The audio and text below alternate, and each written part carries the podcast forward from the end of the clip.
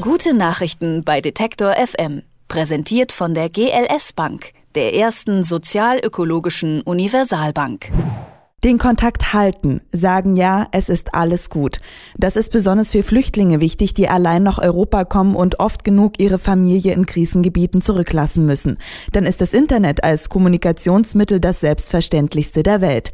Nicht aber in Flüchtlingsaufnahmestationen in Deutschland. Da gibt es entweder gar kein oder nur mangelhaftes Internet so auch in Friedland, doch nahe der ältesten deutschen Aufnahmeeinrichtung haben Ehrenamtliche die Sache selber in die Hände genommen. In einem kleinen Beratungs- und Aktionszentrum bieten sie kostenloses Internet für Flüchtlinge an und noch viel mehr. Christoph Höhland hat sich dort umgesehen.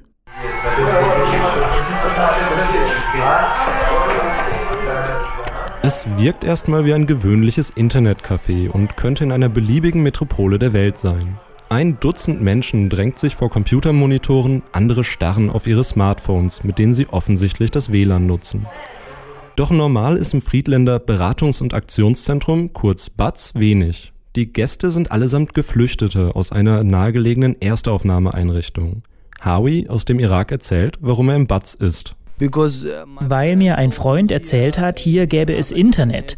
Ich bin hergekommen und habe meinen Vater und meine Familie angerufen, um zu sagen, dass ich hier bin, dass es mir gut geht und dass sie sich keine Sorgen machen sollen, weil alles gut ist.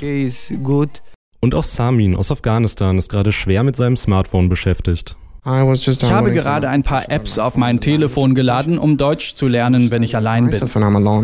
Howie und Samin leben beide in der Erstaufnahmeeinrichtung in Friedland. Das ehemalige Grenzdurchgangslager wird auch das Tor zur Freiheit genannt. Seit über 60 Jahren bringt die Bundesrepublik dort Gestrandete aus aller Welt unter. Die Lebensbedingungen dort gelten als gut, nur am Internet hat es lange gemangelt. Ähnlich sieht es in fast allen Erstaufnahmeeinrichtungen und Sammelunterkünften aus, wie Kai Weber vom Niedersächsischen Flüchtlingsrat erklärt. Es gibt durchaus eine grundsätzliche Bereitschaft der Träger oder des Landes oder der Kommunen in vieler Hinsicht Internetanschlüsse bereitzustellen. Das ist oft eine versicherungsrechtliche und haftungsrechtliche Frage, weil übers Internet eben auch Straftaten begangen werden können, weil Seiten genutzt und äh, Inhalte heruntergeladen werden, die strafbar sind die Haftungsfragen verhindern in der Regel das Zustandekommen einer Bereitstellung von Internet. Das ist eine ganz schwierige Geschichte. Aktuell diskutieren norddeutsche Kommunen, ob man nicht Internetzugänge über einen schwedischen Provider einrichten könnte. So würde man die Störerhaftung umgehen. In Friedland haben Ehrenamtliche das Thema selbst in die Hand genommen und das Beratungs- und Aktionszentrum hochgezogen. Zwölf Computer stehen zur Verfügung, außerdem können die Gäste das WLAN nutzen. Ehrenamtliche betreuen das Ganze und helfen bei Problemen vieles einfach Menschen zu helfen, Kommunikationsmittel einzurichten, also Facebook-Accounts erstellen oder schauen, wie funktioniert das mit dem Handy, äh, Karten freischalten. Schildert Christian den Alltag.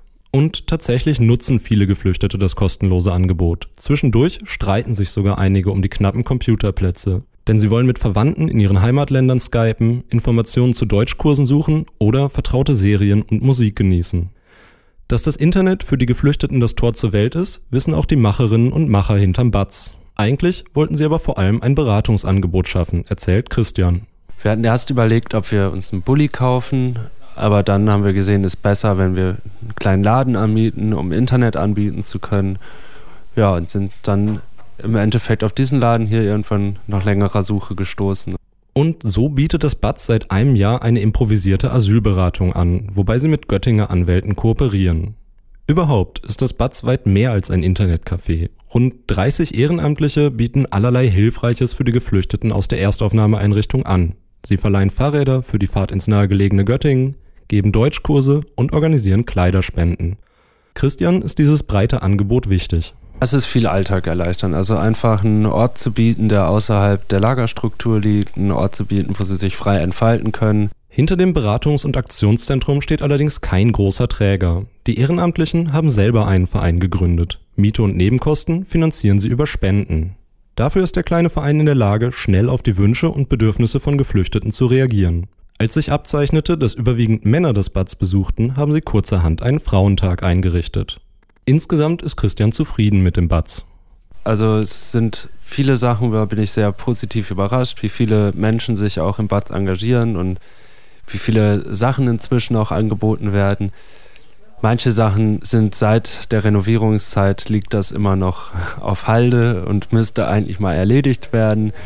Und es gibt auch viele stressige Momente, aber im Großen und Ganzen sehr positiv.